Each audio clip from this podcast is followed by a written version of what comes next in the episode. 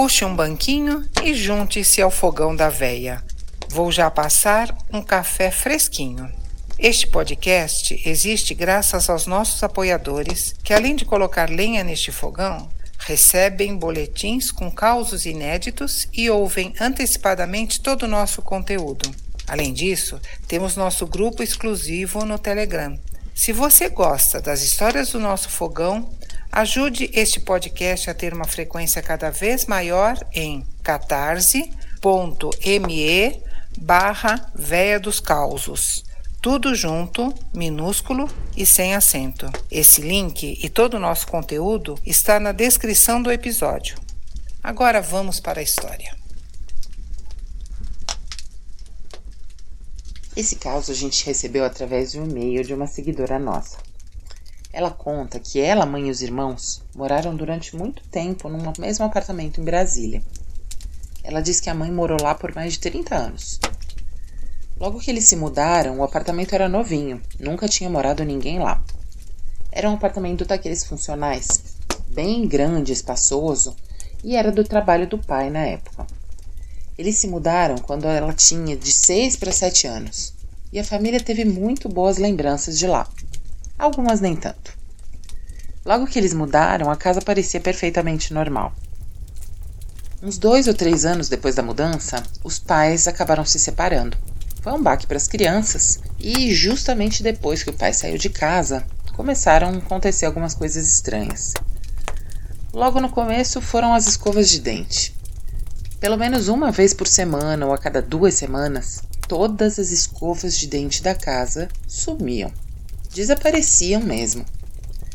Nos banheiros tinha daqueles armários com espelho, com a portinha que abre e fica presa por um ímã. E ali dentro tinha espaço para pendurar as escovas de dente, prateleira para pasta, etc. Mesmo assim, todas as escovas sumiam.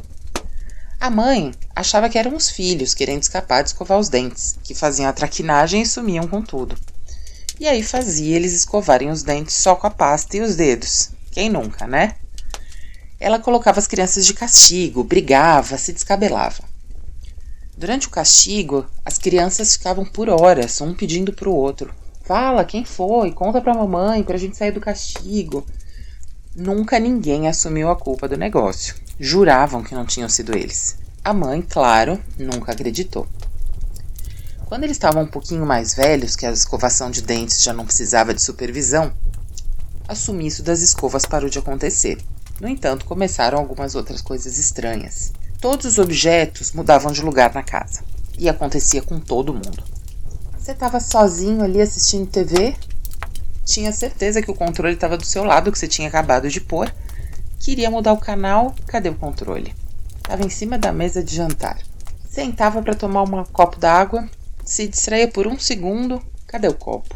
Estava em outro lugar do cômodo. Uma moça que trabalhou com a família durante muito tempo ficava sozinha praticamente o dia inteiro enquanto as crianças iam para a escola e a mãe para o trabalho. E ela dizia que ficava ouvindo vozes o dia inteiro chamando o nome dela. Claro que ela nunca respondeu. Alguns anos depois, os filhos já adolescentes, a mãe anunciou que estava grávida do namorado e que ele iria se mudar para casa lá com eles. Os acontecimentos pararam. Vocês lembram que quando os pais eram casados também não acontecia nada, né? Pois é. Nasceu a irmã e nada mais aconteceu durante um bom tempo. Até ela fazer uns quatro aninhos e aí começou a ter um amigo imaginário.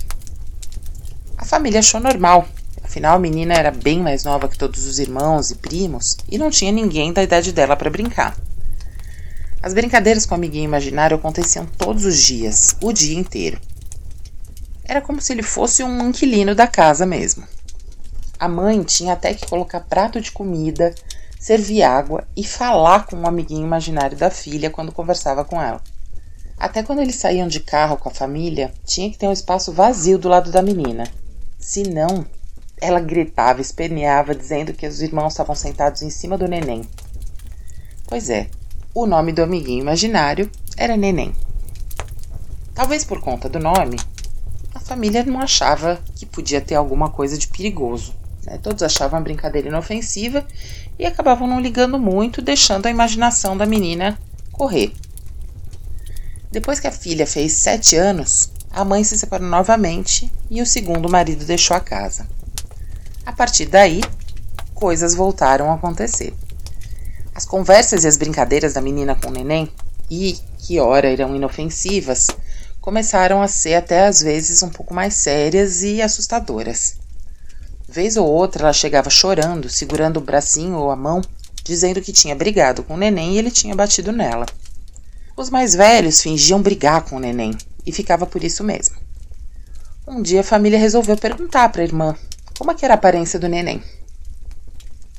Muitos dentes, bem fininhos, o cabelo todo arrepiado. E os olhos, os olhos são de revista. Como assim? Como é que são olhos de revista? Uai, quando você recorta os olhos de uma foto da revista e usa. Passados vários anos, os filhos já adultos, uma das filhas, a nossa seguidora, já casada, foi visitar a mãe. As duas estavam na suíte conversando, a filha sentada na cama enquanto a mãe se arrumava no banheiro. A mãe começou a escovar os dentes enquanto a filha estava contando ali uma história.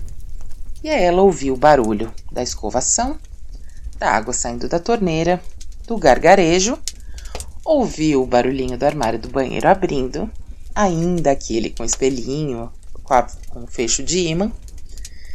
Imaginou a mãe colocando a escova ali no suporte e lá de dentro ouviu novamente o barulhinho do armário se fechando. Plec. A mãe saiu do banheiro e já dentro do quarto, chegando perto da cama, as duas ouviram nitidamente um barulho vindo do banheiro. Plec. Seguido de um outro barulho, como se tivesse caído alguma coisa dentro da pia. A mãe se virou para entrar no banheiro e a filha, pulando da cama, seguiu atrás. Lá estava o armário do espelho aberto, o lugar onde ficava a escova vazio e absolutamente nada dentro da pia. O ralo da pia tinha daquelas proteções que não permitia passar objetos pequenos, então não tinha como a escova ter caído por ali. Procuraram o banheiro inteiro. Nada da escova de dente. A tampa do vaso estava fechado, então não seria possível ter caído ali também. Foi quando a filha falou: Mãe, você lembra quando a gente era pequeno que as escovas desapareciam? Nunca foi a gente. A mãe não quis conversa. Não queria acreditar. Catou todas as ferramentas da casa e começou a desmontar o encanamento da pia. Tava na missão de encontrar a escova de dente. Nunca encontrou. Até hoje, todos lembram e a família toda conhece a história do neném. Ninguém duvida que ele existiu. Nossa seguidora, particularmente, acha que a entidade sempre esteve ali na casa, mesmo antes da história do neném, e depois dele continua existindo também. E além de outras coisas, tinha o hábito de roubar as escovas de dente. Talvez para escovar aqueles inúmeros dentes pontudos que a irmã mais nova dizia que ele tinha. Gostou dessa história? Compartilhe e comente marcando a véia em suas redes sociais. Ah, não esqueça de apoiar nosso projeto, tá?